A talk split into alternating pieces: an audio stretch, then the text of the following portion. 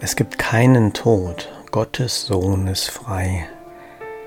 Wir denken dann immer an den Tod, den wir so kennen, da, wo der Körper regungslos ist und die kleinen Zellen nicht mehr so funktionieren. Tod geschieht, wenn wir unserem Ego glauben.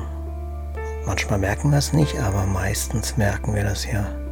Wenn wir Angst haben, das merken wir. Oder wenn wir Zweifel haben, wenn der Zweifel uns zerfrisst, das ist auch der Tod. Oder wenn wir jetzt im Lotto gewonnen haben und denken, jetzt wären wir glücklich, das ist auch der Tod. Dann folgen wir dem Ego. Wie ist es bei dir? Kennst du den Kontakt mit dem Tod in dieser Art und Weise? Lass uns doch zusammen von den Toten auferstehen. Vergessen wir den Zweifel.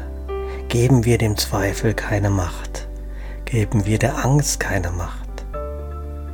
Denn wir sind frei. Gottes Sohn ist frei.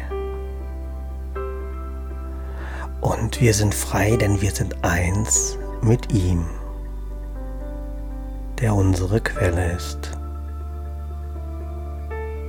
Und so sind wir deine Boten, Vater.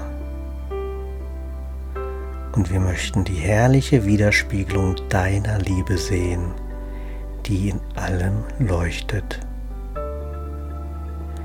So sehe die Widerspiegelung seiner Liebe in dir. Spüre die Liebe, die du bist.